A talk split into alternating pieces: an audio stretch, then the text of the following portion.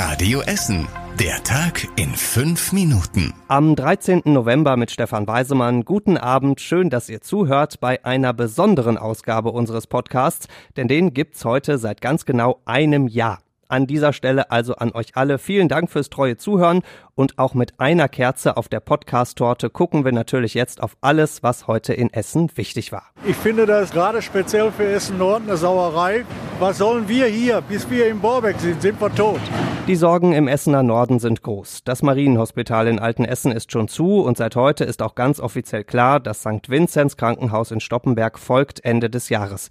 Leider ist das keine Überraschung mehr, das war schon so angekündigt. Bis Ende des Jahres sollen alle übrigen Abteilungen und Patienten nach und nach ins Philippus-Stift in Borbeck umziehen. Das ist dann das einzige Krankenhaus im Norden. In Stoppenberg bleibt ein lebloses Krankenhaus zurück. Was da passiert, ist völlig unklar. Die Stadt bietet zumindest an, das Gelände zu übernehmen.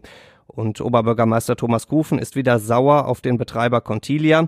Da werden Fakten geschaffen, bevor es einen Ersatz gibt, sagt er. Das kannte er leider aber auch so schon vom Marienhospital. Es war ein furchtbarer Schock im April in Horst. Eine Gruppe Jugendlicher ist nachts am von Osietzky-Ring unterwegs. Plötzlich gibt es Streit, wohl um ein Mädchen. Das Ganze schaukelt sich dann irgendwie hoch. Dann soll ein 17-Jähriger ein Messer gezückt und einem 14-Jährigen in den Oberkörper gerammt haben. Polizisten und Ärzte kämpfen verzweifelt um das Leben des Jungen. Er stirbt später im Krankenhaus.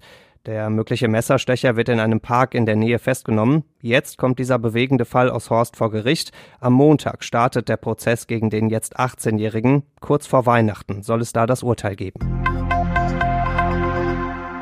Bye bye Baum heißt es wieder mal bei uns in Essen. Hunderte Bäume mussten in den letzten Monaten schon gefällt werden, weil sie nicht mehr sicher stehen. Jetzt sind wieder 30 neue auf diese Liste gekommen. Vor allem zwischen dem Nordviertel und Huttrop und zwischen dem Westviertel und Frillendorf wird einiges abgeholzt. Besonders traurig ist das an zwei Stellen. An der Ziegelstraße im Ostviertel steht ein zweistämmiger Ahorn und ausgerechnet an der Baumstraße im Südviertel eine dicke Platane. Beide Bäume sind weit über 80 Jahre alt und müssen jetzt weg. Sie hatten hoffentlich zumindest ein erfülltes Baumleben. Eher enge Räume, eher wenig Zeit an der frischen Luft. Das sind in Corona-Zeiten jetzt nicht unbedingt die besten Bedingungen. Und da wundert's nicht, dass es auch im Gefängnis bei uns in Rüttenscheid schon einige Corona-Fälle gab. Insgesamt 16 Mitarbeiter und sechs Häftlinge wurden seit dem Frühjahr positiv getestet, die meisten davon allerdings in den letzten Wochen. Wir haben aber alles im Griff, sagt das Gefängnis auf Radio Essen Nachfrage. Neue Häftlinge müssen erstmal in einen extra Quarantänebereich. Beim Sport dürfen nur noch weniger Häftlinge auf einmal mitmachen und außerdem müssen alle Masken tragen und Abstand halten. Und weil im Gefängnis natürlich jeder ganz genau beobachtet wird, klappt das da auch ziemlich gut. Wenn der Glühwein aus dem Bildschirm tropft, die Maus nach gebrannten Mandeln duftet und die Tastatur fettig wird wie Poffertjes, dann ist digitaler Weihnachtsmarkt. Eigentlich hätten heute die Weihnachtsmarktbuden in der Innenstadt aufgemacht, aber wegen Corona bleiben sie ja mindestens bis Ende des Monats zu. Was also tun, hat sich die Essen Marketing gefragt und einen Online-Weihnachtsmarkt gestartet. Da gibt's viele Händler, die sonst in den Buden stehen in der Innenstadt, zumindest als Online-Shop am Bildschirm, von den Aachener Printen bis zu Zeitreise-Amuletten. Wer also jedes Jahr am selben Stand was kauft, kann das dieses Jahr zumindest auch so machen oder vielleicht noch ein bisschen pokern, denn vielleicht machen die echten Buden ja doch noch irgendwann auf.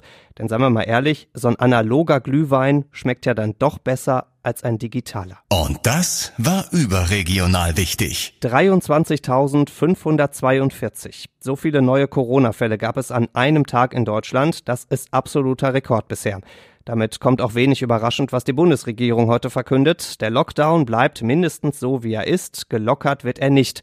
Am Montag treffen sich Bund und Länder dann wieder, um zu beraten, wie es weitergeht. Und zum Schluss der Blick aufs Wetter. Morgen wird's noch mal ein richtig schöner Spät-Spät-Herbsttag bei uns in Essen. Ein paar dünne Wolken sind unterwegs, aber die Sonne kommt da immer wieder durch. Das Ganze bei 17 Grad. Der Sonntag wird auch mild, aber ab dem Mittag kommt dann Regen und außerdem wird der Wind immer stärker. Die nächsten Nachrichten bei uns aus Essen gibt's bei Radio Essen wieder morgen früh ab halb acht. Bis dahin wünschen wir euch einen schönen Abend und ein schönes Wochenende. Das war der Tag in fünf Minuten. Diesen und alle weiteren Radio Essen Podcasts findet ihr auf radioessen.de und überall da, wo es Podcasts gibt.